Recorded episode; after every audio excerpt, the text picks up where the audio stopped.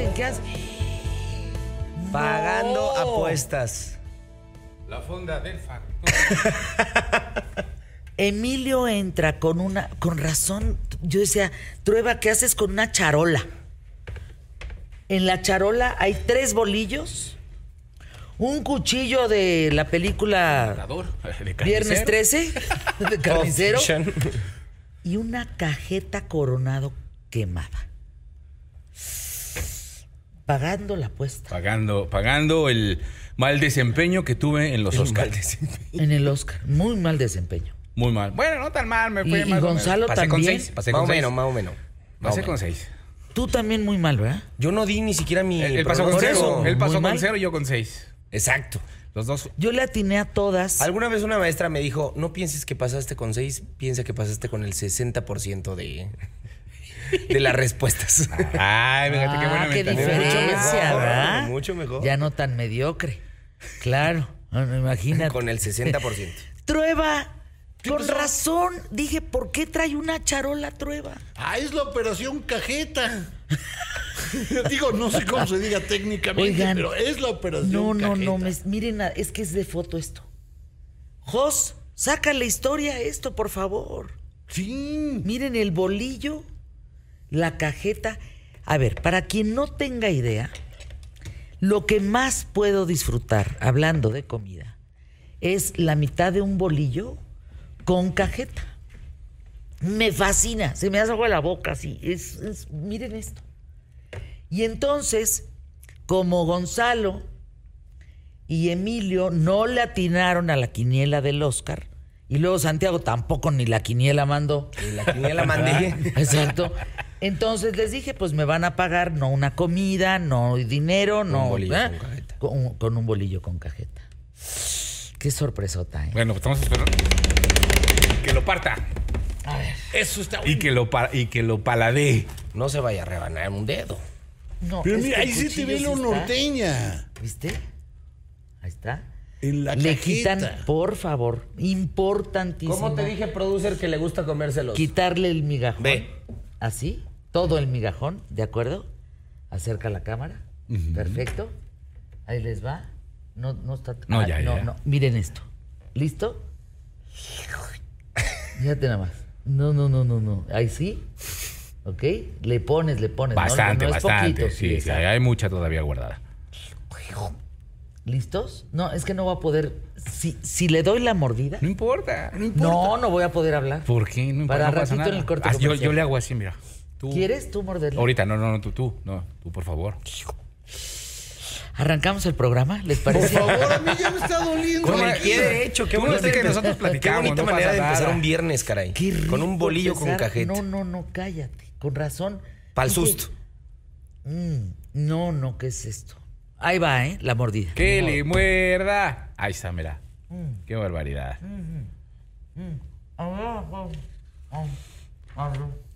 Vamos a comenzar con el pie derecho. Esto es QTF. QTF. Bienvenidos. QTF. A ver.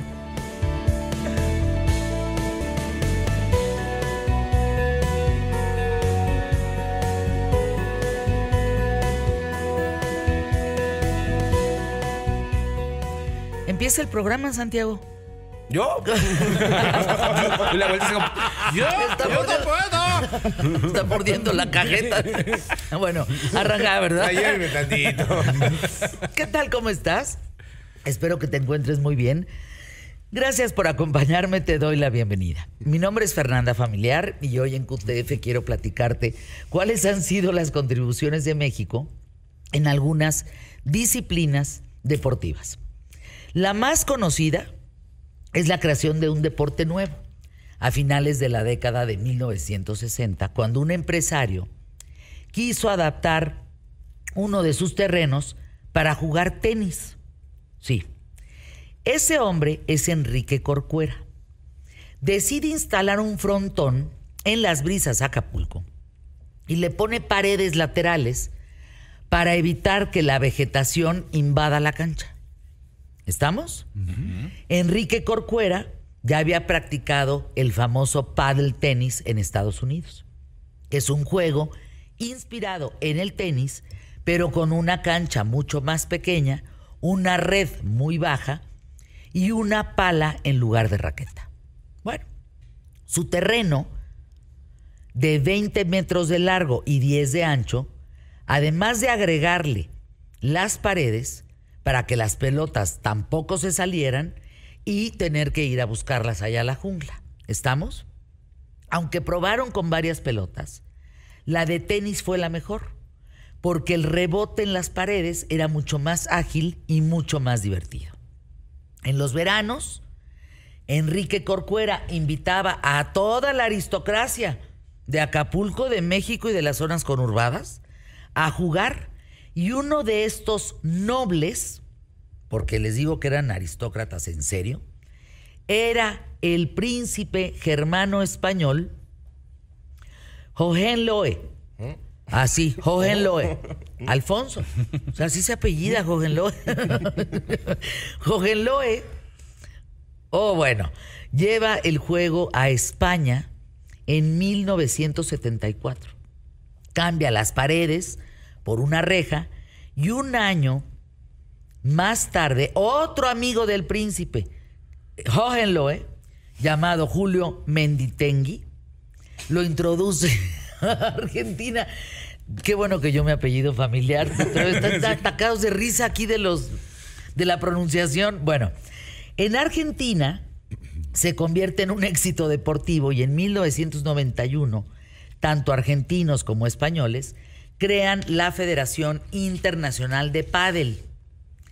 También llamado hermano menor del tenis, provocó que varios tenistas que cambiaran eh, el tenis, evidentemente, al pádel, mientras en México solo se practicaba en clubes privados.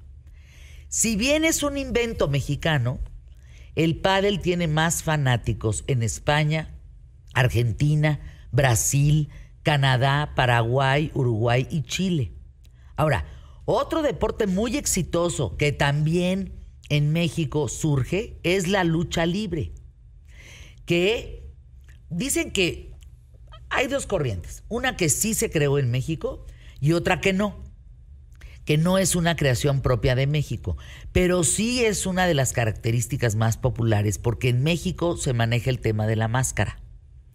Entonces, su historia se remonta, estás hablando en la década 1930, cuando don Salvador Luterroth González importa este deporte de Estados Unidos. Durante un viaje a Estados Unidos, don Salvador ve luchar a un joven llamado Corbin James Massey en Texas y decide traerlo a México con el nombre del ciclón McKay. O sea, le cambió el nombre y ahí eso sí es característico de los luchadores mexicanos. Resulta que en este primer encuentro, Macei pierde la lucha y pasa desapercibido, pero Luther Roth González lo convence para regresar en 1934. No obstante, había algo que le preocupaba a este joven luchador y era que lo reconocieran como aquel que ya había visitado el país y que fue, había sido un perdedor.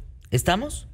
Y entonces don Salvador le pide al zapatero que fabricaba el calzado de los luchadores que le confeccionara una máscara para ocultar su identidad, para que no lo recordaran, lo recordaran como el perdedor. El primer modelo de máscara, no bueno, resultó muy incómodo, porque entonces pues no era de la medida de la cabezota de este señor, 17 medidas a la cabeza de Macei le tuvieron que hacer para las modificaciones y que le quedara bien. Curiosamente, aquellas medidas son las que aún se consideran como estándar para las máscaras actuales. Mientras Macei luchó en México, se hizo llamar la maravilla enmascarada. Aunque el primer luchador mexicano en usar una máscara fue el murciélago, no. Murciélago. Madre santísima. el murciélago Velázquez. Sin embargo, don Salvador Luther González y Corbin James Massey añadieron un elemento a la lucha libre que sería distintivo de México. ¿Tú conocías estas historias, Trueba? Sí, hay unas Fascinante. maravillosas en ese mundo. Incluso hay una versión francesa. La pregunta aquí es, el ¿qué no catch conoce Trueba? ¿Qué no a conoce. Trueba? ¿Cómo? El catch. ¿El catch? De te agarro y te doy de vueltas y te tumbo. Incluso es, es un espacio donde el bien y el mal se teatralizan. Y no importa quién ganen, porque el chiste es gritar, choque, erasme un hijo. Bueno, algo Sí, claro, sí, sí, sí. Así le gritaba, así le gritaba mi tía. Sí. Mi tía Esther así les gritaba. Métete con uno de tu tamaño. No, no, no, no, no. Me llevaba mi abuela y mi tía Esther a las luchas. Es un mundo Cuando yo tenía maravilloso. 11, 12 años. Quien no ha ido a las luchas no conoce México. Claro, yo llevé a mis hijos. Primero entraron y dijeron, válgame, ¿qué, do- qué es esto? La mejor noche de nuestra vida. Y la mejor noche de su vida. La verdad. Uno le cayó aquí a mi hija y le dijo, ¿qué? ¿Te pegaron? es divertidísimo ir a la lucha libre. Y es difícil hablar como luchador. ¿Cómo? Si te tienes que poner las pocas. Sí, claro. Por eso nada más gritan. Porque la máscara no les da posibilidades de hablar bien. Óyelos. Sí, la claro. máscara te comprime el labio. Por eso quizás Santo nunca pudo hablar bien. y ¿Qué tal? Y lo doblaba. Y lo doblaban, sí. Y además tenía una voz acá impresionante. Hoy el programa está de lujo, iniciando con el bolillo con cajeta, un cafecito. Ya me lo zampé yo. Ya se Ya me comió lo mi zampé. bolillo. Te ¿Y pueden tú no vas a querer? Ahorita sí, ahí traigo para. Pero para este es cooperar. tuyo, te lo preparo. No, no, ese es tuyo. Cada quien trae su bolillo. Ah, pero Cada yo nomás la mitad. No, pero ni te la. Ah, la bueno, sí. acabaste. Arrancamos el programa a pie No te derecho. con Vamos hoy Santiago. por el mejor programa solo hoy. Quien se va ayer, quien sea mañana, quédate conmigo.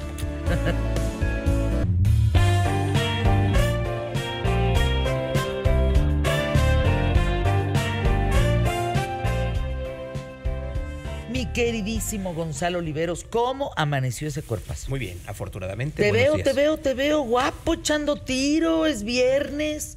Es viernes. ¿Dormiste? Poco porque el gato no me deja dormir, ya lo había dicho, es muy complicado vivir con un gato demandante. Bueno, con cualquier tipo de ser vivo demandante, porque puede ser una planta y también hay plantas demandantes. Hay unas que son muy sencillas y otras que, ¿cómo le haces, no? Para la gente que le encanta la botánica y tiene, que tiene El un otro montón. día vi a alguien que subió un TikTok que dice, guarda las cáscaras del huevo. ¿Qué? Guarda las cáscaras de huevo, guarda la cáscara de las papas que pelas, guarda el café que usas, el café, el, el grano de café, ¿de acuerdo? Eh, y guarda las cáscaras de plátano. Déjalas al sol 10 días, después las metes en una licuadora, las trituras Y es una composta. y es una composta, un buen abono para las plantas. Pero, ¿para qué haces todo eso si lo puedes comprar? Mejor lo das a un lugar y que haga la composta alguien más. No, pero pues. Ay, no, de. Pues es aprovechar lo que. No, no, no estoy diciendo que no, pero lo puedes ceder o donar a organizaciones que ya lo hacen de manera masiva y entonces les ayudas a tener trabajo. Ah, ah, no te había entendido. No, a ver, dije, yo me yo- imagino entrando a Home Depot a comprar. No, no, yo lo que creo es que hay organizaciones que te piden efectivamente esos residuos para ellos mismos hacer composta, luego po- ponerlas en viveros o donarla a la población. Ah. Y creo que eso no es una mala idea, al contrario. A ver, a ver, moralejas de medios de comunicación. No te pelees con los creativos. No es una buena idea. A ver, ¿por qué lo estoy diciendo? Voy a poner dos ejemplos de qué están pasando ahorita con sindicatos en la Gran Bretaña y en los Estados Unidos. Entonces, primero voy Ya con el caso de la NBC y el sindicato de Saturday Night Live. Lleva, es un programa que va a cumplir 50 años de estar al aire y que ha tenido que especializarse conforme va pasando el tiempo para poder tener pues, mejor producto y mejor oferta. Entonces tienen una parte muy importante que es en vivo y tienen pequeños segmentos pregrabados. Pero esos segmentos pregrabados son muy complicados de hacer porque tienen efectos especiales, tienen animaciones, tienen realidad aumentada, tienen, eh, ti- tienen CGI, etcétera, etcétera, etcétera. Para, se los voy a poner así, para una producción de cine se necesitan seis meses, nueve meses para poder realizar una escena. En el caso de Saturday Night Live, lo tienes que hacer en tres días. O sea, porque el proceso es el siguiente. Comienza la producción el lunes, el lunes se sienta la gente a escribir, el martes hay una lectura de, de script y el miércoles, ya que están autorizados, se le piden estos departamentos de, de producción grabada que hagan todo el montaje para que esté listo a más tardar el sábado en la mañana. O sea, es una dificultad enorme. Para los que hacen televisión y para los que hacen animación en, en sus computadoras, saben que el render, o sea, el tiempo que de la computadora pasa para poder hacer No, todo el pues. proceso es tardado. Así se tengan, eh, pues, eh, computadoras muy modernas, no, necesitas tiempo, además de la creatividad, del proceso de diseño, etcétera, etcétera, etcétera. Entonces, todo este grupo que se dedica a la producción de videos cortos grabados para el programa, están pidiendo mejores condiciones de trabajo, están pidiendo más lana, están pidiendo que se les paguen horas extras, se les están pidiendo pues otro tipo de prestaciones. NBC dice, estamos en la mejor disposición de poder ayudarles, pero lo que dicen tanto los trabajadores como los actores del programa es que es una hipocresía, porque llevan así siete meses negociando y no ceden nada. Entonces, como no ceden nada, es el próximo 2 de abril, si mal no recuerdo, es el siguiente episodio de Saturday Night Live, en donde ya están dichos quiénes van a ser el talento eh, musical y quién es el presentador, pero en una de esas no hay programa. ¿Por qué? Porque si Se va a huelga. huelga. ese departamento, No, no puede haber programa. o, o puede ver de otra forma. Recuerden ustedes que hubo una época en los Estados Unidos en donde se fueron a huelga los escritores. Justo te iba a comentar eso. Y fue un caos. Y entonces era muy complicado para, para los programas de televisión nocturna. No había quien escribiera ni los de risa, pero ni los No, de llanto, y pero no ni nada, podían. ni los noticiarios. O sea, no, nada. No podía salir, por ejemplo, el conductor del, del programa, no podía salir David Letterman y decir chistes porque entonces era como ser esquirol.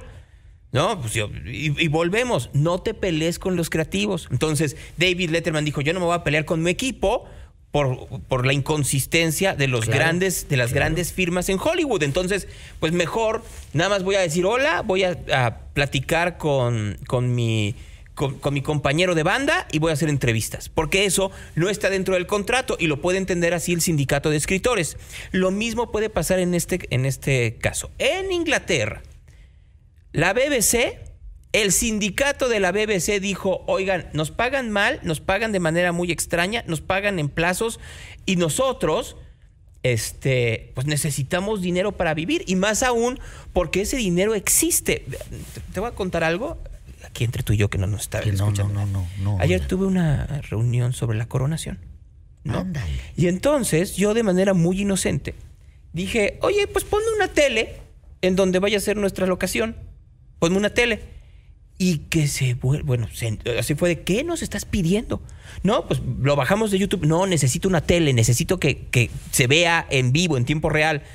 No, a ver, es que tú no entiendes que en cualquier parte del mundo sería muy normal.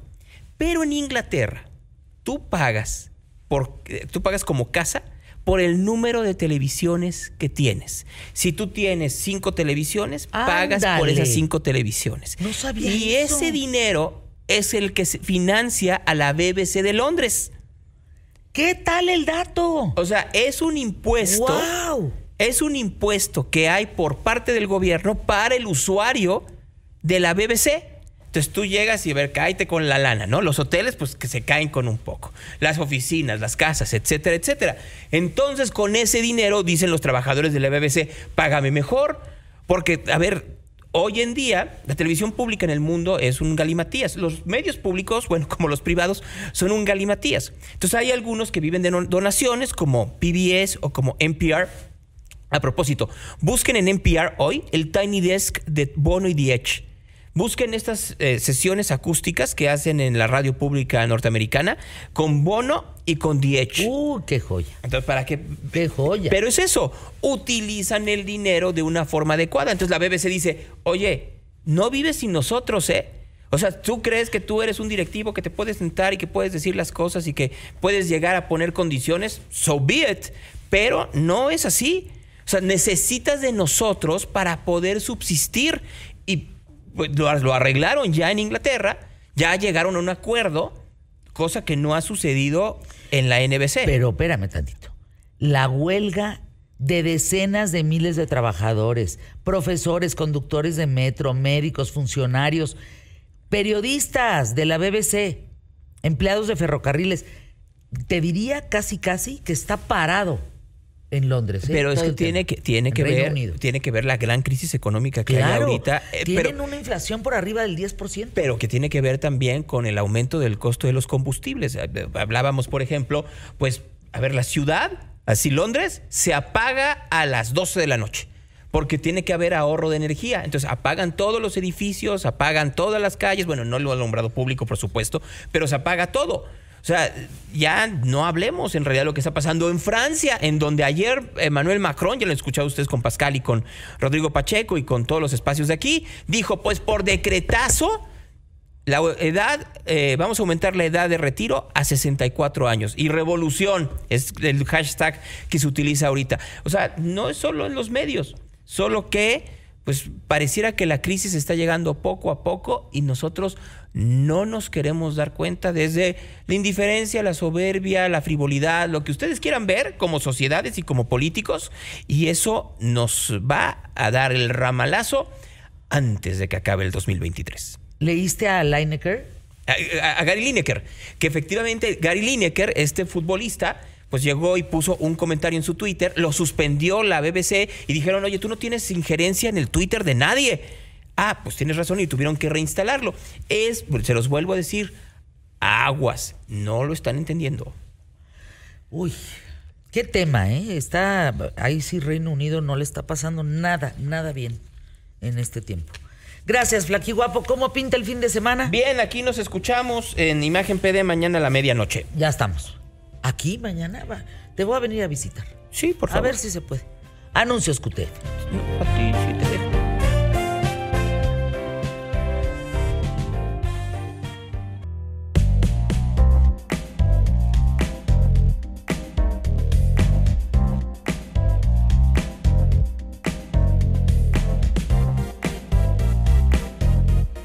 Estoy muy feliz por ti, queridísima amiga mía Isabel Ascurain. No, eh, eh, tu capacidad de, de comunicación, de entrega a tu público. ¡Qué belleza! ¿Cuántos años llevas con tu programa Abre la caja de en YouTube? Pues mi queridísima Fer, muy buenos días, muy buenos días a toda la gente que nos está sintonizando. Y justamente hoy, Fernanda Familiar Villanueva, cumplo dos años al aire. Ay, Isabel, ¿qué sientes? Ah, porque Pues mira, es, es complicado un programa. ¿Es verdad que es complicado hacer un programa en YouTube? muy, muy complicado. Cuando a mí me sugirieron después de hacer mis, mis, este, mis lives y tal, que hiciera eh, YouTube, pues yo hablé con gente como tú, como Gloria Calzada, como Luz María Cetina. Oigan, a ver, para hacer un canal de YouTube, bueno, por supuesto con los, con los genios más genios de, de las redes, ¿cómo les dices tú? A Alberto Yabovia Los dioses del marketing. los dioses del marketing y tuve grandes pláticas con ellos y con ustedes y todo para saber, pues bueno, a qué me estaba metiendo. No es cualquier cosa, abrir un canal de YouTube no es ya abrir un canal de YouTube y ya. No, hay que, hay que tener contenido, hay que, hay que estar, pues hay que, hay que ocuparse y preocuparse del canal. Y nunca me imaginé ya lleva- llevar dos años, justo hoy cumplo dos años Qué barbaridad. este, muy contenta, muy agradecida, muy bendecida. Somos ya 172 mil seguidores, que es muy buen número, sabiendo la cantidad de cosas y, de- y que puedes encontrar en YouTube y de- Claro. y, de, seguir, ¿no? Claro, Entonces por me siento muy afortunada. Has tenido además programas con un éxito brutal. Brutal. ¿Cuáles, ¿Cuáles han sido los cinco más vistos, eh, por ejemplo? Em, el de Yolanda Andrade, Impresionante. Llegó a más de un millón, ¿verdad?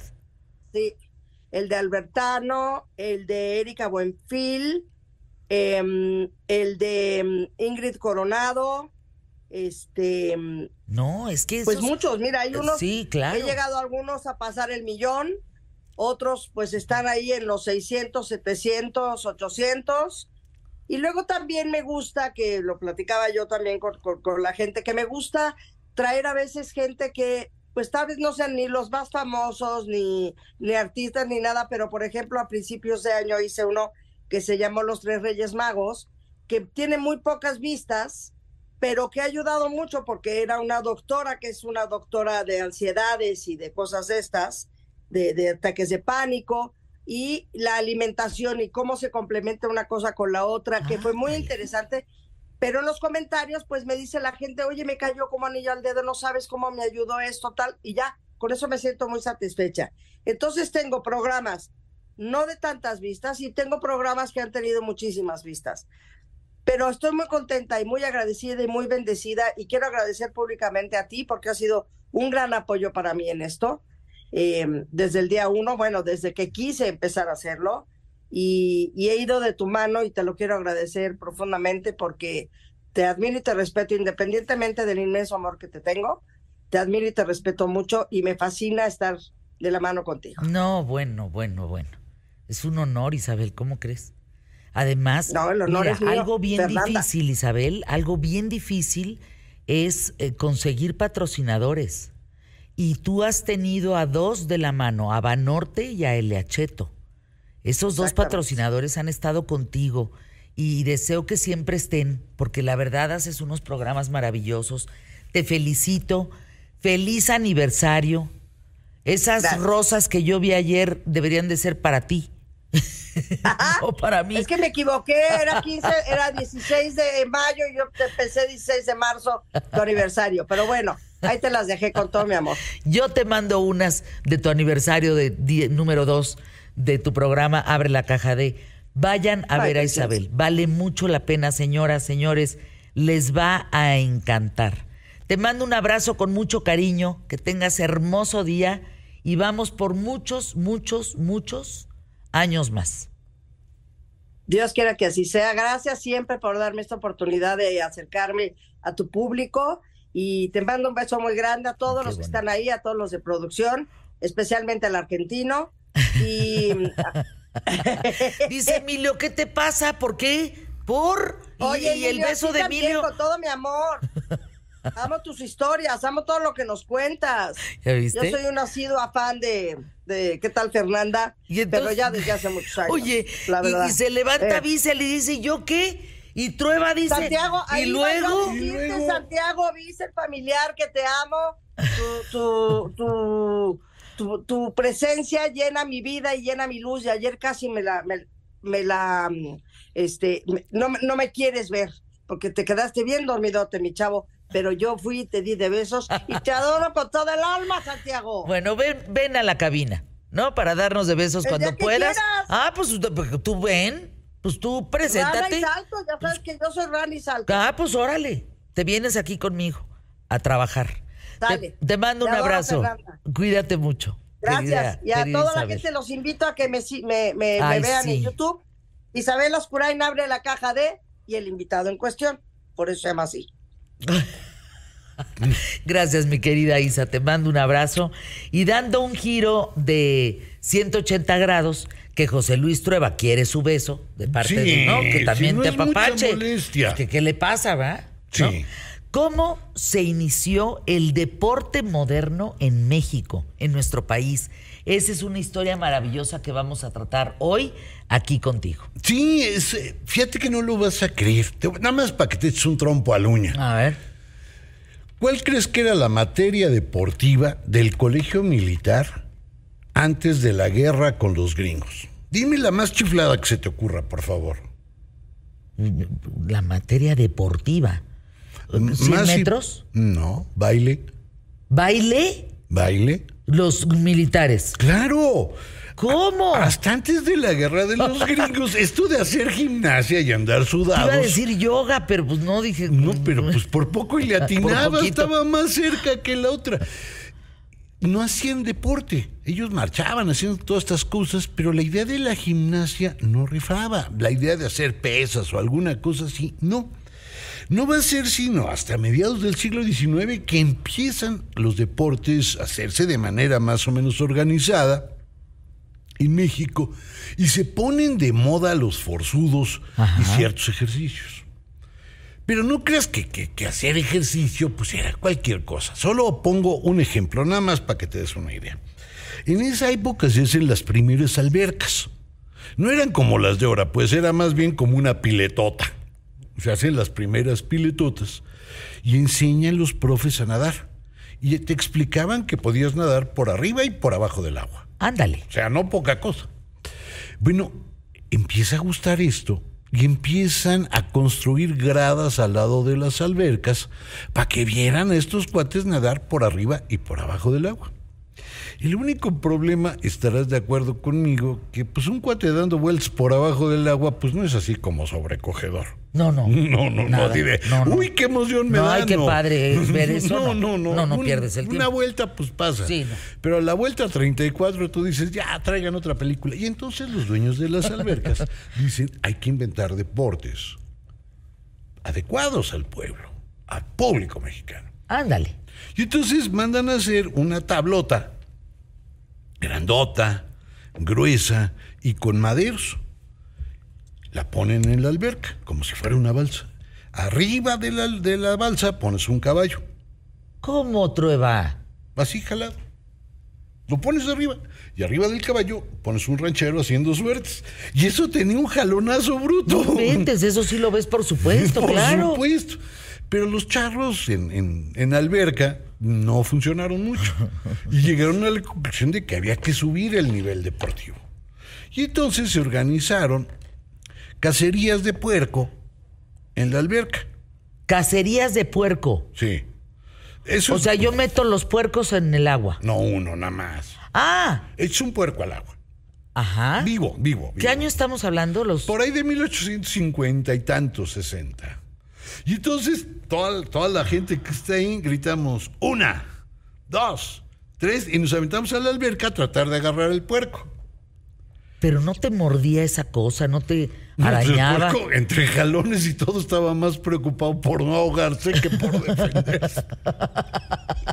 Digo, yo no sé, no, no traté esos puercos, pero yo si fuera ese puerco y me están jalando y haciendo cosas espantosas, yo no me quisiera ahogar y no muerdo a nadie. Entonces correteaban por toda la alberca. Eran unos chiflados. Pero se dieron cuenta que los puercos no eran suficiente deporte. Y como aquí, pues ya sabes que nos gusta la sangrita, decidieron organizar peleas de perros a muerte. ¿Cómo? Acuática. No, imagínate. Acuática. Por Acuática. Claro, entonces endiablabas a dos, iba a decir encabronabas a dos perros, pero no se puede. Entonces endiablabas a dos perros. Y, estos ya los echabas al agua. Perdón. Y se mataban ahí. Y entonces aquello quedaba como moronguero. ¡Qué horror, Trueba! Y luego a nadar.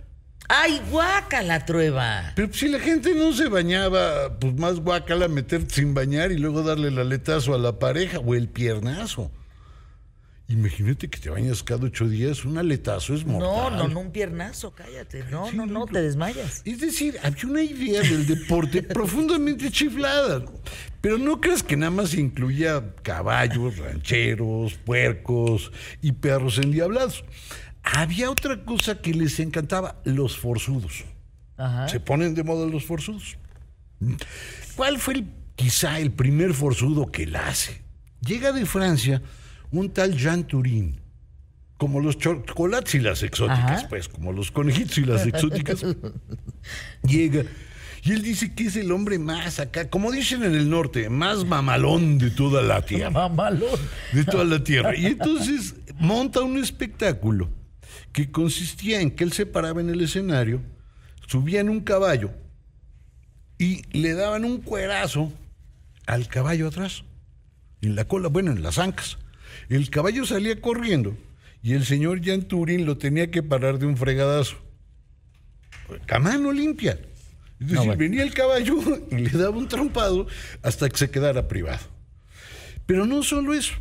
Además de eso, cargaba a su esposa y a su hija, una en cada mano, y luego se ponía una tabla en la cabeza. Tenían una obsesión con las tablas. Déjame, espérate, déjame ir a anuncios Sí. por favor. No lo puedo creer. Qué cosa. Te juro que.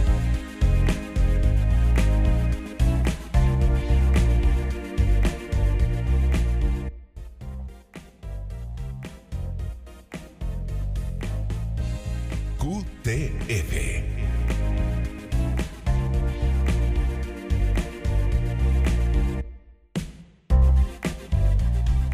Ay, no, no, por favor.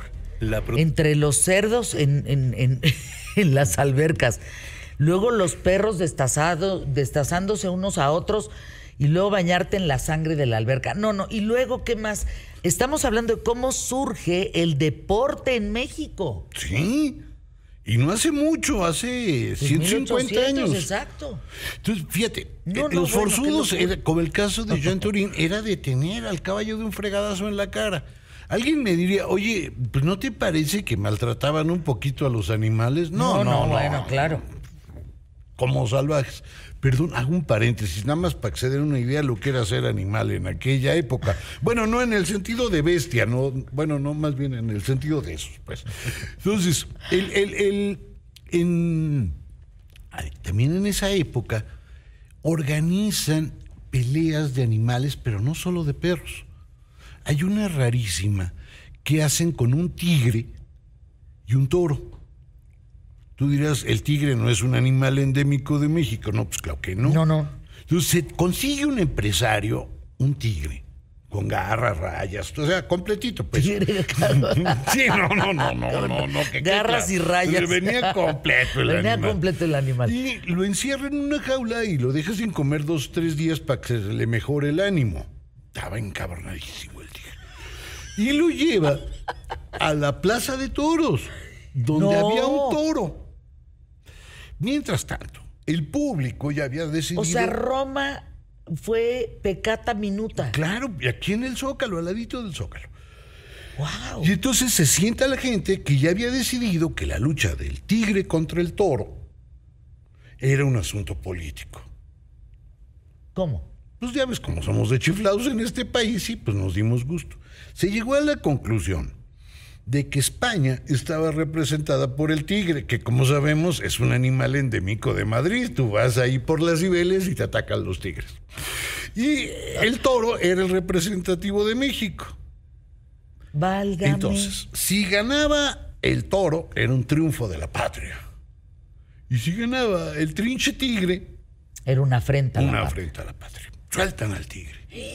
El tigre brinca y le cae en el lomo al, al- al toro y le da mordidos en el morrillo. Esto lo cuenta Guillermo Prieto en sus memorias. Y el toro, en un arrebato patriótico, se sacude al animal, o sea, al tigre, y lo cuerda. Dice Guillermo Prieto cien mil veces. A mí se me hace que fueron menos. Digo, no, no, no, Cien no. mil no. veces. Sí, yo, yo quiero mucho a don Guillermo Prieto, es uno, yo soy fan de él, pero cien mil veces me parecen como muchos. Mata al, al tigre. ¡Újule! No, la plaza. La cállate. plaza. Bueno, y el toro se muere porque pues, también le pusieron sus fregadazos. Cae muerto después el toro. Sacaron al toro en, eh, en, pues, en hombros. En hombros. Y lo pasearon. No, no, nada más lo pasearon como si fuera héroe. Antes no lo enterraron en la catedral junto a Iturbide, digo. Es un mundo de chiflados. ¡Qué Evidente- locura! No, pues, que- Oye, pero qué nivel de creatividad. Ah, no, sí. No, no. ¿a quién se- no, el- eso el caballo en la El alberca, no, alberca. no, por favor. Es una, es una locura. Pero estos deportes empiezan a volverse modernos. ¿Cómo? No, pues eso no era moderno, nada más era andarse dando de fregadazos y andar haciendo locuras. O sea, el deporte se vuelve moderno y abren gimnasios. Es lo primero que, digamos, de lo que conocemos como más racional, los gimnasios. O menos chiflado, como Sí, no, no, no, es que el otro sí Entonces- está voladísimo. Entonces Prueba. dicen, vamos a llevar a las mujeres a los gimnasios. Sí, nunca falta, ya sabes, nunca falta una hora. A ver, tráiganse a las viejas acá al gimnasio y acá las ponemos a sudar para que se pongan acá bien mamellas. Y las señoras no van. Porque dicen que eso de ser musculosa, eso de perder la feminidad, las va a dejar solteras. Por lo tanto, se declara huelga de mujeres en los gimnasios. ¿Cómo? No va ninguna. Y entonces se vuelve un lugar masculino y empiezan a, practicar box. Fíjense cómo de ahí vienen los famosos club de Toby. Claro, pues este es el claro, club de es- Toby. ay, ese es el club. El primer club de Toby es ese gimnasio. Es ese gimnasio, pero ojo, conste que las invitamos. Bueno, yo no las invité, pero las invitaron, pues, o sea. Ajá, pero, pero no, no, fueron, no, no, no. fueron. Y entonces Nos revelamos. se daban de trompadas, se daban un baño de vapor. Y para curarse del baño de vapor se ponían unas papalinas, pero descomunales. O sea, no, no, no.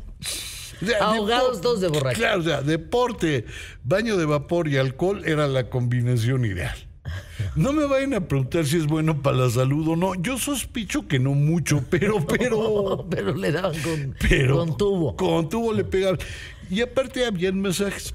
Te daban tu masaje y tú seguías libando. Pues, o sea, el chiste era, estaban ahí todos tus cuates. Te ponías unos cohetes de agua mielero. Pues sí. O de nevero, o de pegando murales, o sea, como No, tú no, no, quieras, como lo. Y las mujeres empiezan a hacer deporte. Salían muy deteriorados. No, pues no. O sea, no, no, Del no, gimnasio no. salían hechos pedazos. Pero tú dime, ¿qué diferencia hay entre un tlachicotón y unos esteroides? A la hora, ya, ya, ya, pues a ver. O sea, No, no, pues del no, La panza- Es la panza. La panza e- era potente, pues, dura, dura. No como la mía, donde crecen zanahorias, sino así, durita la panza, como debe ser. Como perro en periférico. Exacto, sí, infladota. sí, infladota, sí, Sí. Como perro embarazado de ahí. Claro, y las mujeres empiezan a hacer ejercicio cuando se vuelve más moderno todavía.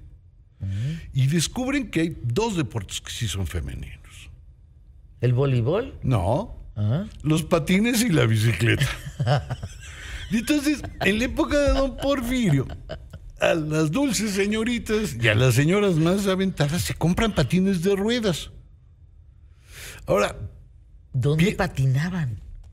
pues, en la calle por regla general, pero imaginen esas calles de Dios. Exacto. No, no. Pues eran de adoquín. Por el... Qué horrible patinar ahí. No, pues te temblaba todo lo temblable. O sea, pasaba una semana y tenías como zambito.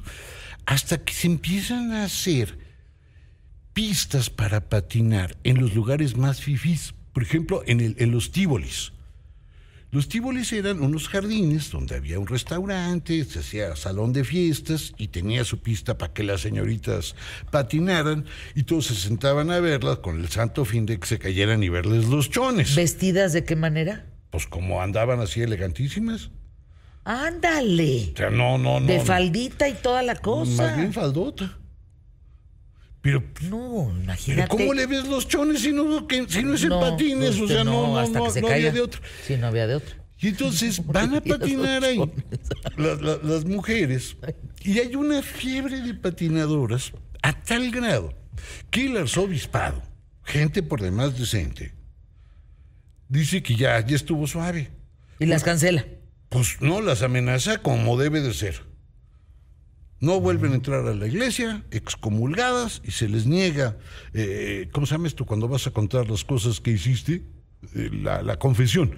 Se les niega la confesión a las patinadoras. Por supuesto, a las patinadoras les importó un apuridos con sal y siguieron patinando de lo lindo. Otras les dio por la bicicleta. Ajá. El único problema con la bicicleta, pues de nueva cuenta eran los adoquines, pero si le sumas los tranvías, los carros de mules y todo No, no, eso, no, no, no. habían accidentes No, maravillosos. no, pues imagínate. Peligrosísimo. Para las mulas, sobre todo. Porque. Dice no, José no, Luis Rí- Ríos, tocayo, ver chones y sin bañarse no juegues. Bueno, pero es que en aquella época nada más había de esas. O sea, tú, tú eh, también están tan muy. ah, Hoy anda muy exigente. No, no, no. que Se bañen, no. Así, apestosonas, no importa. Pues yo, yo no se los vi.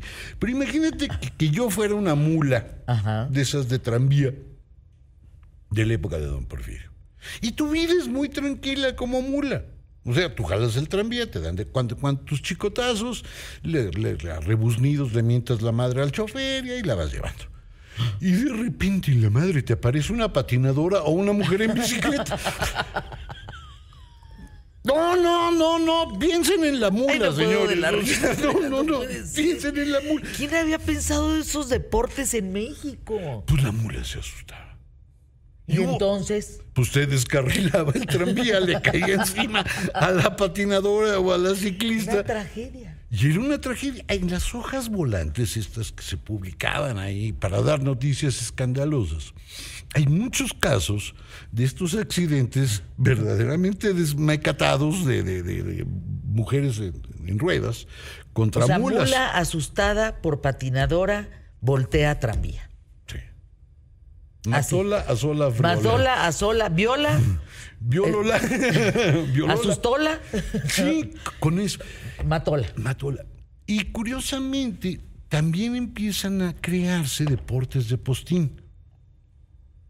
Es decir, hasta antes de la época de Don Porfirio, pues los caballos servían para muchas cosas menos para presumir. Y se empiezan a crear los primeros clubes hípicos.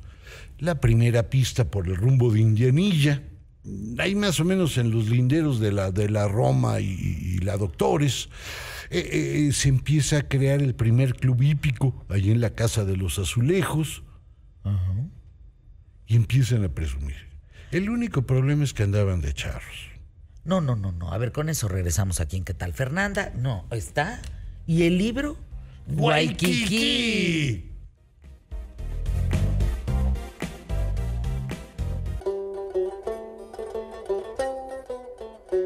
Hola, yo soy Rafael Pulán y te hablo a ti, el público más inteligente de la radio, para recordarte que todos los viernes estoy aquí con ustedes, para contarte los episodios más interesantes de la historia, o para que me acompañes en mis viajes por el mundo y vayamos conociéndolo y aprendiendo juntos. Así que nos escuchamos este viernes aquí, en QTF.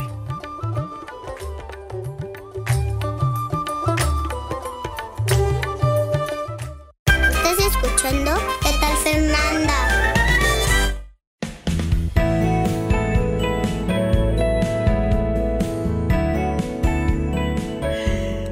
Nos quedan unos cuantos minutitos para irnos al libro, Waikiki. A ver, de los deportes normalitos, después de las patinadoras y las ciclistas, ¿hubo algún otro antes de llegar al fútbol, al voleibol, al tenis, al, a todo, al golf, a las carreras de coches, de moto, en fin? Pues algo, ¿no? Que, que- El cricket. El cricket, claro. El cricket tuvo un éxito en México sabía fuera de serie. cricket. Yo no sé, pero me- los garrotes esos me encantan. No, me no, parece yo que claro es para meter en orden a cualquiera. por supuesto, cuando era chiquita. Pues había un club de cricket inglés. Ah, yo en un jardín normal, ¿eh? Yo no, No, acá era Ah, así, no, no, no, no. Bueno, Era como el polo, el club de polo, ¿te acuerdas? Y el cricket jalaba, el polo se jugaba aquí en México y sobre todo las carreras de caballos. Claro. Y la equitación de esta de brinca, la, brinca el obstáculo y todas estas cosas. Las carreras Es de bellísimo. Es bellísimo. Y en las carreras de caballos dejan por primera vez atrás a todos los charros, a todos los rancheros, y empiezan a hacer carreras, digamos, a la inglesa, a la gringa, Claro. con albardón, Oye, ya no y- con silla ranchera, pues. Claro, y además México ha ocupado lugares muy, importantes en el mundo. ¿eh? Un amigo dice que si quiere reencarnar, que quiere reencarnar en un caballo de romo. Porque los tratan, los peinan, los apapachan, les llevan a las yeguas que quieren, comen delicioso, los masajean. Cállate, ser caballo de romo. Yo no te digo en qué quiero reencarnar porque es muy vergonzoso. A ver, dinos. Yo quiero reencarnar en señora gorda de las lomas. ¿Por qué? Porque yo quiero dedicar mi vida a lo que sí vale la pena. ¿A lo que qué? Sí vale la pena. ¿A qué es? A jugar canasta uruguaya. Ándale. A mí me gusta jugar canasta uruguaya y he decidido que la única manera de que puedo lograr esto es ser una señora gorda de las lomas. Ya. Entonces, por favor, Diosito, ay, para la otra te encargo. Yo, Pero yo- espérame, déjame contarte algo de las señoras gordas de las lomas que juegan y que apuestan. Resulta que luego deben dinero por las apuestas, porque apuestan fuerte. Y entonces, como no les alcanza el dinero, andan eh, evaluando sus anillos de los 20 años de casada, de los 15 años de casada, de- ¿no? Y resulta que se dan cuenta que no son piedras de veras este, Buenas, buenas. buenas, que es pura circonia. Pero yo te Y voy a entonces decir. allá que- empiezan los pleitos familiares y, y matrimoniales importantemente en esa zona de la ciudad. Yo ya pensé cómo se soluciona eso. A ver. Fíjate. Si yo pierdo, si yo pierdo, le voy a dar chance a mi, me voy a hacer mensa para que mi marido me cuerne. Ah, Entonces, cuando ya haya yo perdido hasta los calzones, me arranco contra el marido y le saco la lana para cubrir las y pérdidas. solo así lo perdonas. Claro. Ándale. Y sigues jugando. Y sigo jugando. ¿Que me jugaré toda su fortuna? Sí. ¿Qué importa? Pero yo quiero. Esa es mi O sea, tu vida. reencarnación va a ser esa. Esa. Yo no, había pensado. ¿Qué reencarnación? ¿En qué quieres reencarnar, Bisel? ¿O tú, argentino? Dice en yucateco. No, pues eso está mejor. no, yo en campechano, que son más flojos. Sí, los yucatecos son reindustriosos. Los campechanos cotorrean el punto es mejor. sí. Dice Santiago que reencarnaría en un perro. Pero ese perro que es tratado de veras como un humano. ¿No? No. ¿No? No, no, no. que lo yo- lavan, que du- duerme uno con el perro, que no. El de señora gorda incluye el trato de perro. O sea, no se o sea, dense cuenta, señora gorda de las lomas mata perro y mata yucateco. ya estás. Ya mata todo. Bueno, del deporte. Ya no nos va a dar tiempo, nos vamos con el Nos vamos con Waikiki. Mira nada más, qué chulada. Oye, qué portadón. Cuéntanos. Es de Ana García. Bergua. Y Ella es hija de, de. De Emilio. de Emilio García. Riera. Sí, ella es una novelista sensacional. Y su padre, pues, inventó la historia del cine en México, por decirlo de alguna manera facilona. Es más, les voy a contar un chisme de Fernanda. Yo he ido varias veces a casa de Fernanda y al fondo tiene un librero y tiene eh, completa la historia del cine, la historia documental de García Riera y tiene el tomo uno, que es el que me falta y no me lo he podido robar porque me da cierta pena. Ay, me Pero si dicho. desaparece, ya sabes Si dónde desaparece. lo puedes ir a buscar. Pero Me lo va a robar. pues por supuesto, o sea, yo sobre aviso no hay engaño. Bueno, esta novela está inspirada en un crimen real. En el de Su Muy. Tú dirías así. ¡Ay, claro! La hermana de Margot Su. La hermana de Margot Su, que es una tragedia lo que le pasa. Espantosa. Bueno, acaba muerta. Acaba muerta. Y es un crimen que nunca queda bien resuelto. En los años 50. ¿no? 50, exacto. Y Ana García Bergua y Alfredo Núñez deciden reconstruir este crimen, pero al final dicen, no, mejor vamos a inventar el nuestro. Ah, caray. y se inventan a una vedette que es una, una exótica. Porque acuérdate que había las rumberas Sí. y las exóticas. Y las vedettes. No era Es- lo mismo. No es lo mismo. Entonces, este es vedette. O, eh, o- o las dos eran vedettes. No, no, no, son, son, Eh, son, son dos, dos categorías. Sí. Y se inventan a la Katmandú. Que por supuesto que se caía de buena. Digo, perdón que lo diga así, pero, pero yo el otro día lo, lo platicaba con Ana y le decía, yo, yo me acuerdo de, de- de estas vedettes y rumberas. Y tú dices, esos sueños eróticos no los volveré a tener. O sea, no, no, no. No, eran guapísimas. Preciosos. Oye, pero acabaron. No. No, ¿qué se hicieron en la cara? Y en el Mira, hay una. Mejor no, no, porque la ofendería enormemente. Mm. Sí, no, no, no. Pero la estábamos viendo el otro día en una fotografía, ahora a sus 70, 80 años. Sí. Válgame Dios, asustan horrible. Sí, Trueba. ¿Qué quedaron muy mal. Es que eso es la época que la cirugía plástica todavía no, no jalaba bien. Oye, ¿cómo se llama la de la copa?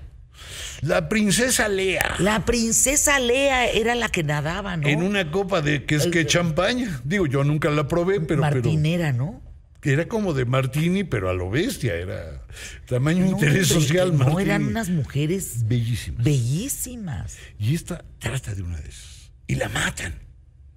Y otra vedette, que es del coro, ahí de la bola, que está flaca como Vitola. Es decir, no es muy ¡Ay, agraciada. ¡Hola! ¡Qué Sí, maravilla! flaca, flaca. Oigan, ojalá los chavos de hoy conocieran a Vitola, fíjate. ¡Qué Uh, personajazo! ¿Te acuerdas cuando cantaba y bailaba con Tintán? No, era, era, era.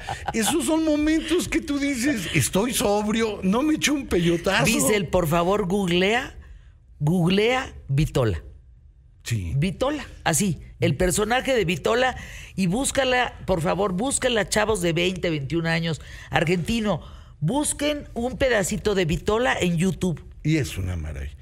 Bailando con Tintán. Con Tintán, es, esa parte era una pareja desmesurada. ¿Tú sabes cómo eran los guiones? No.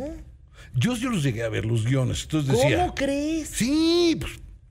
Es lo bueno de andar de metiche en todos lados. Entonces el guion decía, y en la residencia de don fulanito de tal, entra Tintán y entra Vitola.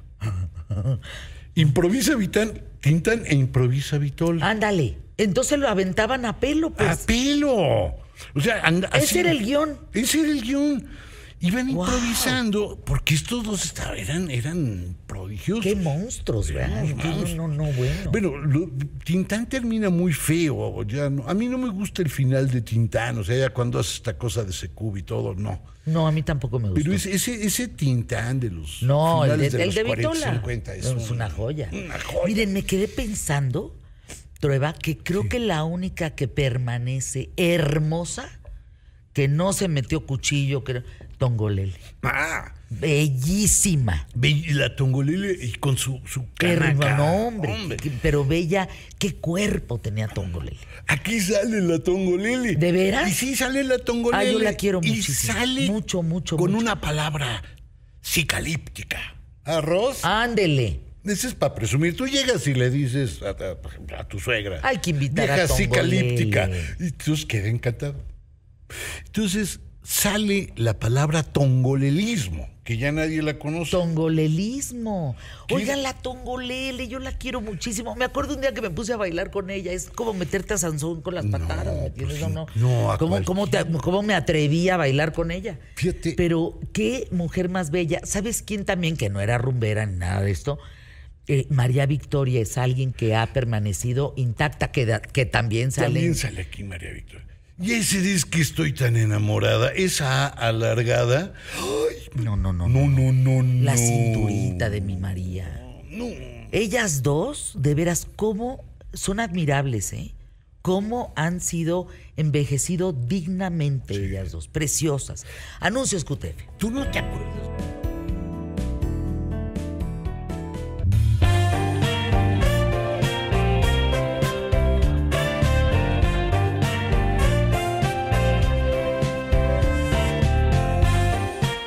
No, no, no, no, no. A ver, resulta que hace 30 segundos Rafael Polán estaba rodeado de puras mujeres guapas y ahora resulta que aparece solo en la pantalla. Así, desde Italia a Florencia. No, ¿dónde están todas esas mujeres? A ver, explícame. A- ahí andan atrás viendo cómo, es- cómo, cómo está el programa. Nada más dijeron, es para Fernanda Familiar, la quiero saludar. Ay, ya que- cuando me tocó a mí salir al aire, se echaron a correr. Invítalas, por favor, nada más que salgan así que nos saluden. Escuchan el que programa. si de pueden salir al aire, por favor, para que las saluden. Mira nada más cuánto mexicano hay acá. Acérquense, vengan. Mira nada más. Ve Todas cuánta gente. mexicanas, no Mira, lo puedo creer. Ay, no, Todas qué mexicanas. Voy a echar para que las vean.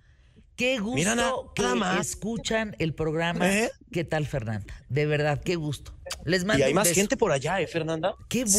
bueno, Polán, que Hasta nos acá. escuchan en Italia. Cállate. Qué emoción. A los ¿Eh? italianos un beso.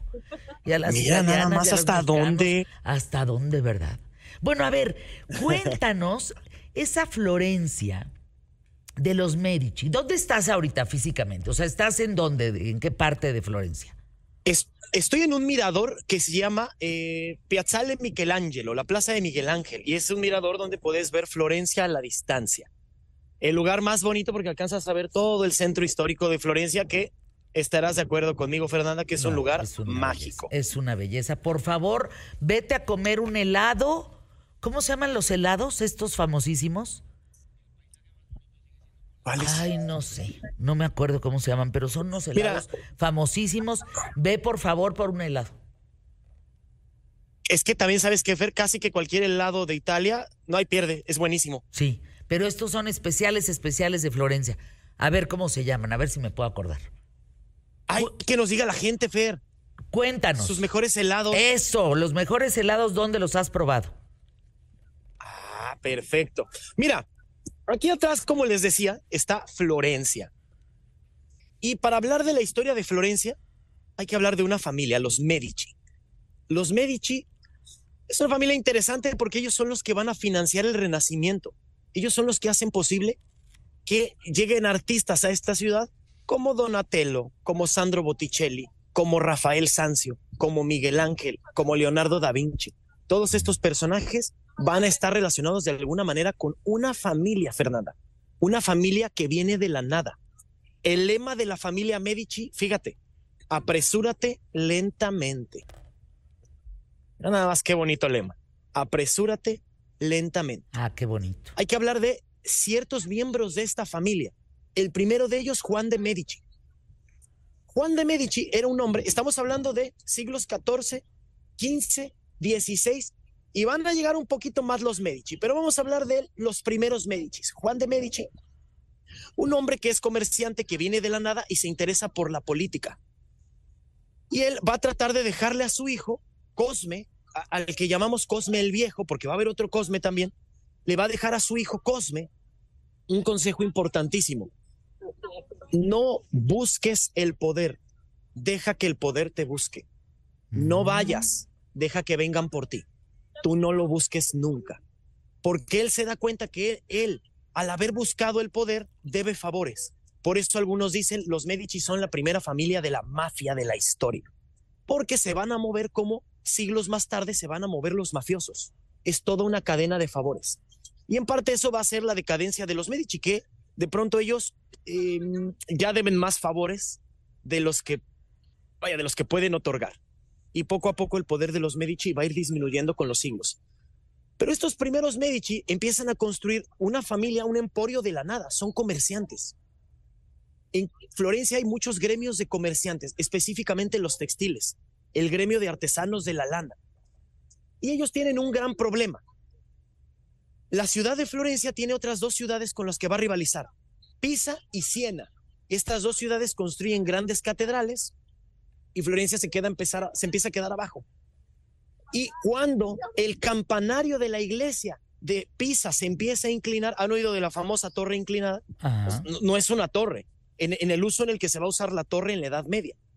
Va a ser un campanile, un campanario, el lugar donde va a estar pues, las campanas de la iglesia. Exactamente no es una torre, no es una torre inclinada, es un campanile que tiene funciones diferentes. Y entonces el campanile, ¿no? La famosa torre inclinada de Pisa se empieza a inclinar y estos se empiezan a burlar. Y proyectan una iglesia fabulosa, con una cúpula increíble. El problema es que pasan más de 100 años y estos no tienen cómo techar la cúpula. No tienen por qué, es imposible, porque necesitan muchísima madera. Entonces les va a salir más caro el caldo que las albóndigas Claro. y además 40 mil toneladas de ladrillo, pues no los va a sostener madera, porque ellos construían con cimbra. Pones una cimbra que sostenga toda la estructura, después quita la madera y que sea lo que Dios quiera. El problema es que tienen que construir y techar un área de casi 60 metros, Fernanda. Y conforme va a ir creciendo esta cúpula, es muy probable que se venga abajo. No hay cómo lo hagan. Bueno, van a ser los Medici, el hijo de este señor que les decía, Juan de Medici. No sabemos de dónde venga el origen del apellido Medici. Por ahí dicen que hubo un antepasado médico y que por eso es los Medici. Pero el punto es que Juan de Medici, en algún momento de la historia, eh, se ven problemas y antes de morir le da ese consejo a su hijo. No dejes que te busquen. Perdón, no, no busques tú el poder. Deja, que Deja ellos que te el busquen. poder te busque, exacto. Deja que el poder te busque. No pidas favores, que te pidan favores a ti. Por eso les decía, ¿recuerdan el inicio de la película del Padrino? Donde se acercan personas a hablar con Don Corleone. Así era el asunto con los Medici, Fer.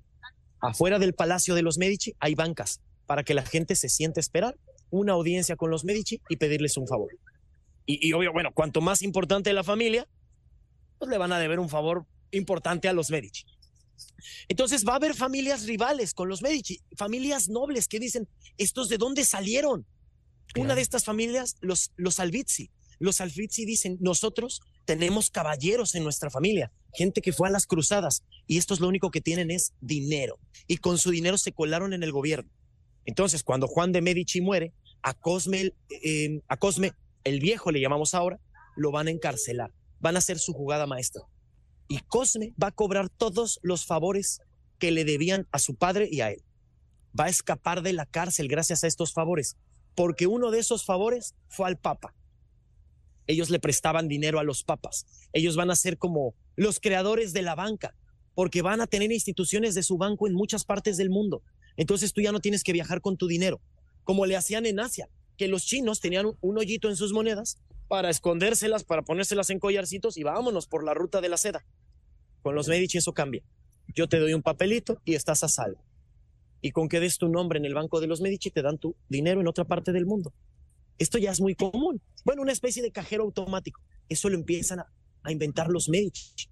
Es que Cuando la Cosme palabra banco Ajá. viene justamente de los Medici. O sea, ellos, eh, ellos es, por- la, palabra banco y ban- bancorroto deriva en Sí. bancarrota.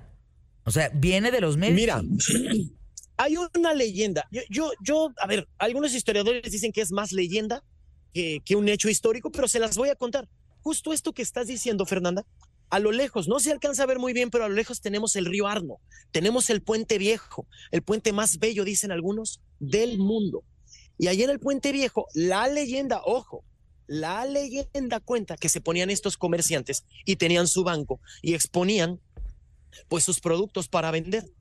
En el puente viejo casi siempre se vendió pescado, ahora se venden joyas. Eso va a cambiar, les digo, en tiempos de los Medici. Primero pescado, luego joyas. Se van a poner ahí los orfebres.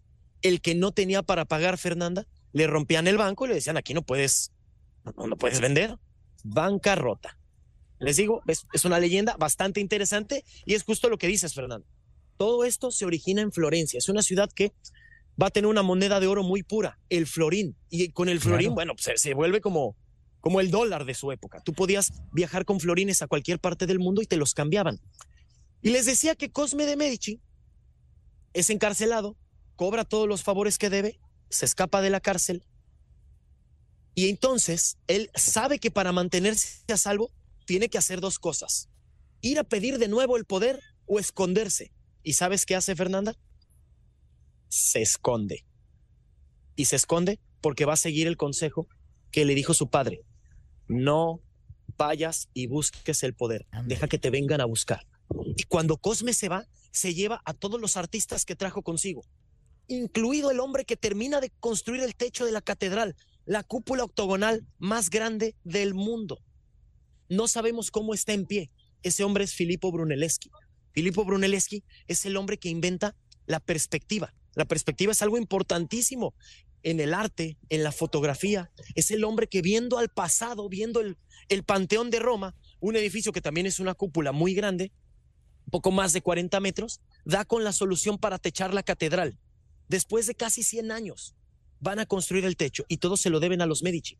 Pero Cosme se va a llevar a todos, a todos, a todos los artistas que trajo.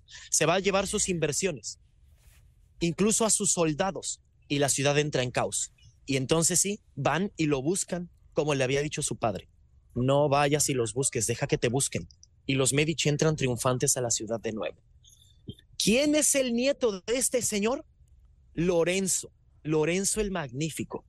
Y ahora sí, Lorenzo va a hacer lo mismo, va a invitar artistas, Fernanda. ¿Por qué? Fíjense muy bien esto. Tú tienes dinero y tienes poder, pero nada más. Y Lorenzo el Magnífico se da cuenta que si él empieza a gastar aún más dinero para pagarle artistas a la gente que va a hacer obras que van a perdurar Claro. en el futuro, los artistas van a hablar de los Medici. Y son todos, a ver, ¿por qué ustedes no conocen de los Pitti, de los Pazzi, de los Albizzi? Pero todos hemos oído hablar de los Medici. Porque los Medici construyen el futuro indirectamente a través de todos estos artistas. Todos le deben algo a los Medici. Porque ellos entienden que tienen tanto dinero que ¿por qué no pagarle a alguien para que se dedique a cambiar el mundo? Ya sea un cronista o un escritor como Maquiavelo o un artista o un, eh, bueno, sí, un artista, un escultor como Miguel Ángel o como Donatello. Eventualmente Rafael, Rafael va a estar muy poco en Florencia.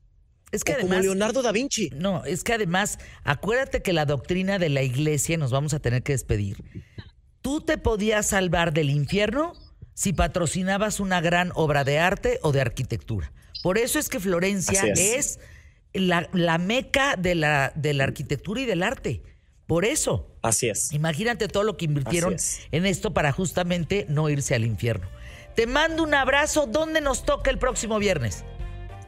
El próximo viernes desde Venecia, ¿cómo ven? Ay, wow. En góndola, ¿eh? ¿Eh? En góndola. En Google. Ni qué. o desde San Marcos. Anuncios QTF.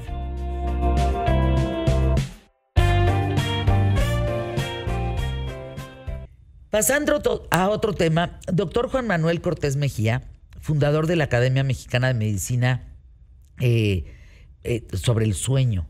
Hoy es el Día Mundial del Sueño. Hoy es el día del sueño, Fernando. Pero qué mal dormimos en México, doctor. Es ¿Por correcto. qué dormimos tan mal? ¿Por qué tenemos tan malos hábitos? Pues eh, justamente se relaciona mucho con eh, este ritmo de vida, Fernanda, ¿no? Que tenemos. Obviamente, este, el estrés, eh, el uso de pantallas, el uso excesivo de pantallas también interfiere con, pues, con este ritmo adecuado, estos ritmos adecuados de sueño. Y, este, y pues justamente tiene consecuencias muy serias ¿no? en la salud. En esta iniciativa de la, de la este, Sociedad Mundial de Sueño, pues eh, nosotros nos sumamos a través de la Academia Mexicana de Medicina Dental de Sueño a conmemorar, pues difundiendo, ¿no? haciendo concientización de, de qué pasa, ¿no? sobre todo en México, justamente lo que decías, ¿no? con los trastornos de sueño. Promedio, ¿es, ¿es cierto que tenemos que dormir de 7 a 8 horas, 9 horas diarias?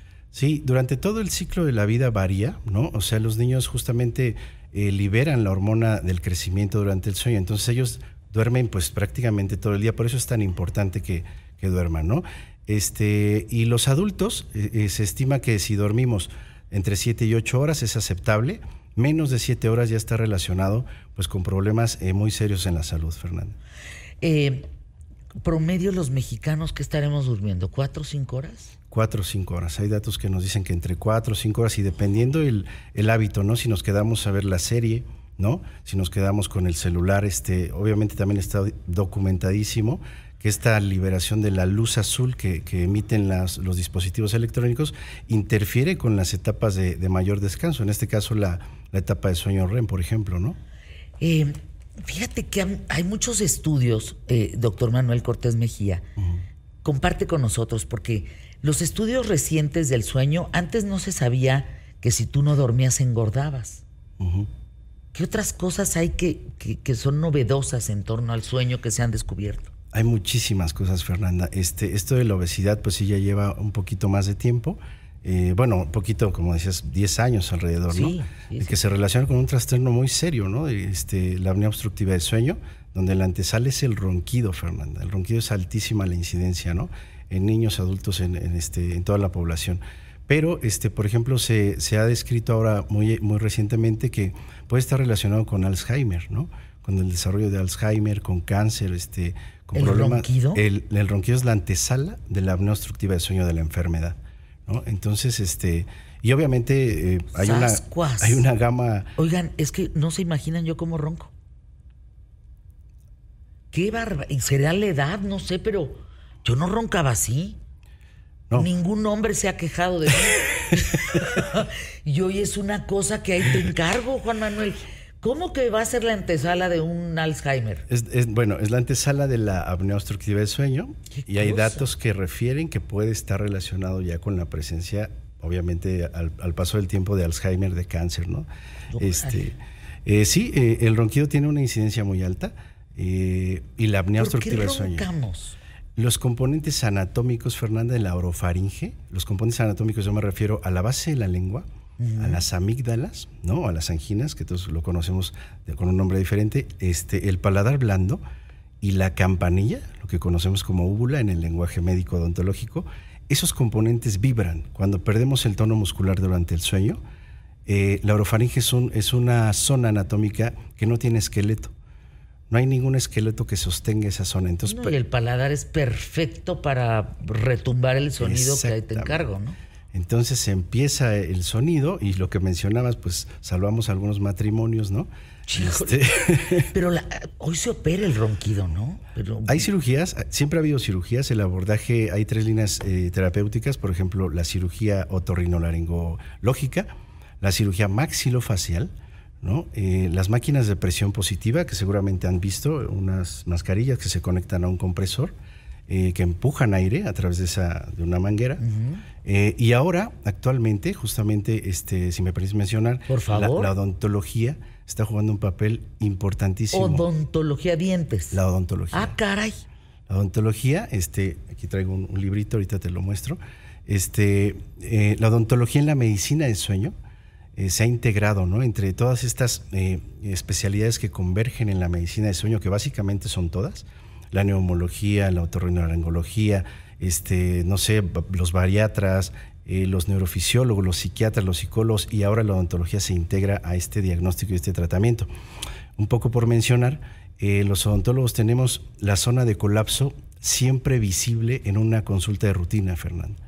¿No? ¿Cómo, cómo? A ver, palabras más sencillas. Cuando nosotros abrimos la boca, Ajá. vemos la orofaringe, vemos Sí. el istmo de las fauces, lo que te platicaba de las Sí, amígdalas. ves todo, el- todo, todo, el- pues todo. Exactamente. Entonces nosotros somos eh, el médico de primer contacto que puede referir a los pacientes que puedan tener riesgo de padecer ronquido y apnea de sueño. Y otro trastorno que seguramente has escuchado, el bruxismo. Ay, rechinar los dientes. Qué rechinar los cosa tan dientes. horrible. Exactamente. Bueno, pues todo lo que dice el doctor yo lo tengo. Así. De verdad. Vas con un odontólogo o con un dentista y te dice, Fernanda, pues tienes todo rebajado de los dientes, de tanto rechinarlos. Es correcto. Y fíjense que eh, somos muchísimos en México que vivimos esos terribles falta de sueño, el insomnio, o no descansas bien, el ronquido, el di- digo, es lo más antisexy que puedes tú decir que existe, el tema del, del, del rechinar los dientes. ¿Qué se hace para todo eso, caray? Pues bueno, las- los abordajes, te decía, son este, Distintos, y son ¿no? multi, este, multidisciplinarios, ¿no? Pero en el, en el este, enfoque odontológico, pues nosotros podemos prescribir algunas guardas, ¿no? Todo, todo el mundo Claro. conoce una guarda de bruxismo. Bueno, ahora hay guardas de avance mandibular que pueden este, ayudar a permeabilizar, a permear la, la vía aérea y modificando la, la posición de la lengua, sobre todo, ¿no? Entonces vuelves el- la vía aérea un poquito más permeable y eliminas o ayudas a que disminuyan estos eventos, pues tanto de vibración y ronquido como de obstrucción total, que es la apnea de sueño, ¿no? Dicen que vengas otra vez porque ya se nos acabó el tiempo. Dice, un amigo Fer tuvo que comprar una especie de cuña para ponérsela al colchón Y bajó importantemente el tema de los ronquidos. De verdad, no dejaba dormir a nadie en su casa. Eh, el, el tema de rechinar los dientes, importantísimo. Un amigo tenía tal dolor de espalda y de cuello que terminó siendo un problema de mandíbula. Sí. Le arreglaron la mandíbula, se acabó el problema. ¿Qué tal? Sí, ya hay muchos también, muchos documentos en donde eh, evaluando la estructura orofacial, ¿no? Los componentes de la articulación No, temporomandibular, no, todo está bueno, relacionado. Todo está- Danos tus datos, tu teléfono Claro para sí. hablarte, por favor. Claro que sí, Fernanda. Eh, bueno, pueden escribir o, o llamar al 55 40 44 6322, Juan Manuel Cortés Mejía. Y bueno, también en redes sociales estamos como Academia Mexicana de Medicina Dental de Sueño. Ahí pues AMMDS. En, en Instagram igual, amdes.oficial. Y, y bueno, ahí estamos a la orden. Bueno, vamos a de hubieras- tres en tres. pues. Les hubieras Pero preguntado. ¿cómo va el programa? Va muy bien, ¿cómo va el programa? Bien, saludos a Langi, que nos escucha, a Ana Germayel, Ana, Ana Germayel, eh, Javier Ruiz, Roberto S. Gracias. Todos escriben. ¿Qué, ¿Qué me perdí? Santiago trae, ¿Qué es eso? Santiago trae baba de su perro en la en el hombro. Oye, ayúdenme tanto. Les digo, Bueno. de, de verdad, a todos los que nos están escuchando, si de verdad pudieran vivir lo que es el ambiente de los viernes aquí. Ay, no es una maravilla, ¿verdad? Es una, Treva? Es- una santa belleza, la verdad. Ándale ya, Santiago, de tres en tres, hombre, la ¿Qué canción. les puedo decir? Hoy estamos de fiesta y este fin de semana también. ¿Por qué no traigo recomendación? Hoy más es un anuncio, podría decirse. Porque este fin de semana estamos de fiesta para todos esos amantes de la música, amantes de los festivales. Este fin de semana tenemos el Vive Latino. Ay, qué buena noticia. Júrame la vida, el Vive A Latino. ver, a ver, Tenemos cuéntanos. un line-up impresionante. Aquí les traigo el line-up. Tenemos a personajes como Alemán, Café Tacuba, eh, Cali- eh, los Caligaris. Tenemos a Karim León, que yo soy tan fan. Yo he dicho en este programa y lo defiendo a punta Capa y y espada. sí. Capa, capa. Que ca- capa y espada. Que, que, que hasta León. de madrazos en mano, perdón. Ay. Así entra la, así entra la letra Así también. entra la letra. que Karim León es, yo creo, el exponente más grande de la música mexicana hoy en día. Sin duda lo, des- lo defiendo a capa y espada. Sin duda, la producción de ese cuate es enorme. Tiene unas colaboraciones. Tiene colaboraciones con Zetangana. Que por cierto pueden ir a escuchar de, de tres en tres. Por favor, que pueden ir a seguir en Spotify. Porque ya somos 2.700 personas. ¿Cuántos dijimos que éramos ayer? No, 2000. Espérate, no. Yo creo que ya vas a llegar a los 3000. Acuérdense que la 3000 es que ahí no vamos a poder saber. Porque yo les daría una tasa, pero pues ¿cómo le hacemos? 2828. Qué bonito. Muy caray. bien, muy bien, muy bien. Bueno, en fin, pueden ir a escuchar a de 3 en 3 en Spotify, entonces córrele por favor, que de verdad tenemos unas rescom- recomendaciones musicales impresionantes. En fin, yo, yo defiendo, sigo defendiendo a Karim León como el exponente más grande de la música mexicana. Es un exponente versátil que tiene ganas de hacer música, ganas de hacer muchas, muchos experimentos. Está en el reggaetón, está en la música de banda, está en el flamenco con Z Tangana. Impresionante. Tenemos exponentes también en la música como León Larregui. León Larregui también está recomendado en De 3 en 3. Tenemos una canción que se llama Baila conmigo, creo. A ver, tú que tienes la playlist por ahí. Es de las primeras recomendaciones. Por ahí está León Larregui. También tiene una gran canción que se llama Brillas. Digo, Locos. Locos. Ajá. Tenemos a Lila Downs, tenemos a Miranda. Quiero saber qué te pasa. es esa canción. Quiero saber qué te pasa. Oye, ¿qué, qué- qué pasó con ellos? ¿Todavía siguen estrenando Miranda? Pues como que se sí, desapareció de repente en por pie, un ratito el del fin de semana. Pero como que se desapareció un ratito del Sí. mapa, ¿no? O sea, ¿es este fin de semana el Vive Latino? Este fin de semana. Tenemos 18 y 19 fechas. Es sábado y domingo. Yo, bendito sea, gracias a Dios que Diosito me da oportunidades así. Voy a estar cubriendo el evento ¡Ay, por qué allá. padre! Voy a estar cubriendo el evento por allá. O sea, ¿vas a entrevistar a todos ellos? Espero, espero, porque va uno de los artistas que más admiro. eh, son, es uno de los de las personas que mejor hace, yo creo, reggaetón hoy en día. El reggaetón es un género que está muy dispuesto a la controversia. Que la verdad a mucha gente no le gusta, hay gente que le encanta.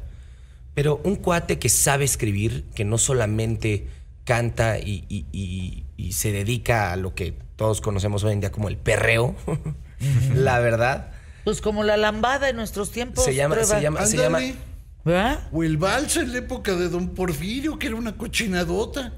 ¿A poco? ¿O ser el arrimón? el- Más bien de bajón. O sea, ahí nace el famosísimo cartón de cerveza. Ah, caray. Con el ¿Desde ahí se agarraban las pompas? Pues sí, si no, ¿qué? Ah, no, no, no ¿pa' qué sé, pues tú dime. Si no, ¿pa' qué bailas? Si no, No. ¿Para qué bailas? O sea, ¿qué Sí, no para fíjense, ahora es la. Antes era la lambada, Santiago. Ok. No, nos hubieras visto a nosotros bailar lambada, cállate, te hubieras No, quedado me verán a mí bailar. perrear. pues es lo mismo, ¿no? No sé, Sí, la verdad. Sí, sí. Pues más o menos, más o menos. Sí, es como el Sí, oye, la lambada eran unos arrimones, espérame tantito. Sí. No, no, por favor. Pues, no, no A lo que iba con todo este punto hablando de- del reggaetón es que uno de los exponentes que de verdad se dedica a hacer música bien, no solo a escribir a- de arrimones, de todo lo que estamos hablando, se llama Duki. Así, Duki. Es D-U-K-I. Duki. Y va a estar ahí. Espero, por favor, O sea, está con todo el la festival verdad, latino. sí, y la historia se remonta hasta 1998, cuando empezó este evento. Este evento al principio nace, nace la idea de hacer pues, un evento con música alternativa, con música de rock, que con el tiempo pasaría a ser este gran evento que hoy conocemos como el Vive Latino. Ocesa, una, una, una de las empresas más grandes, yo diría, quizá la más grande exponente en tema de eventos. Sí, es la más grande. Sí. Ocesa, claro. Sin duda. Ocesa surge, perdón, es que yo trabajé ahí, fíjate. ¿En serio? No, con un orgullo, yo, no, no, orgullo, en serio. Ocesa surgió para competir contra los eventos de Televisa del, del Estadio Azteca. Y mira que entre otros. ganando. Y la verdad es que ellos fueron los primeros en, en establecer Ticketmaster. O sea, es una empresa, deberíamos hacer un programa de Ocesa, de la historia de Ocesa. Estaría bien impresionante. Claro. Entonces, ¿dónde va a ser? En Santiago? fin, llega Ocesa y dice, ¿sabes qué? Apoyo la situación. Entonces, en 1998 se hace el primer evento. El primer evento normalmente constaba de un día, nada más. Hoy tenemos la fortuna de tener dos días divididos con diferentes tipos de artistas. Entonces, por favor, Toñito, si estás por ahí, no sé si ya pusieron, por favor, el, el, el line-up. Les mandé la foto del line-up. A ver, de, de- de todos los que van a De estar. todos los que van a estar. Van a ser dos días, es ¿En 18 dónde? y 19 en el Foro Sol. El Foro Oye, Sol es la sede de más gente. enorme, enorme. El Foro Sol siempre, siempre, siempre, siempre que se arma el Vive Latino tienen sold out. Oye, pero a ver, ¿a qué hora empieza? O sea, tú, por ejemplo, vas a cubrir el evento. ¿A qué hora vas a Yo llegar mañana? voy a llegar aproximadamente entre 12 y 1 y yo aproximadamente voy a salir como a las 8. Voy a, ojalá me toque entrevistar a Duki. No, a todos, Duki, qué si me estás escuchando. Sí, Duki, no, todos. Oye, qué a padre. todos, la verdad, son gente que yo admiro mucho como, como consumidor de su música, podría decirlo así.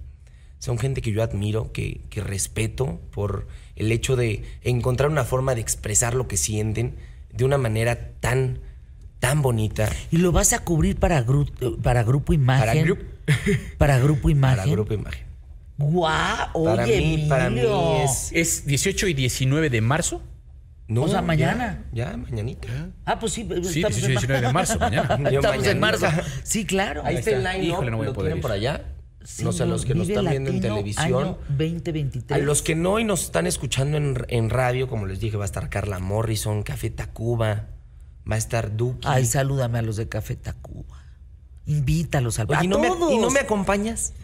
No sé si pueda, porque creo que tengo grabación mañana, si no, con enorme gusto te acompañaba, pero yo también tengo mucho trabajo mañana, fíjate. Tú pruebas mañana. Bendito sea Dios, ¿no? Qué No, bueno. yo mañana también chambeo. Es una de las desgracias del proletariado, man.